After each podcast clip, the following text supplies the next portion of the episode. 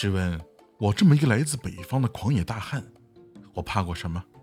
我在内蒙古摔过跤，我在非洲吃过人。邓紫棋穿着紫色皮裤唱歌，我都能面不改色听完看完。我曾经一度以为像我这样啊的人会心狠手辣的过完这一生，直到我看到了南方的一只蟑螂。说起来你们别生气啊，我一直认为北方的爷们儿啊要比南方的啊血气方刚那么一些啊，这是在我和我一个南方朋友。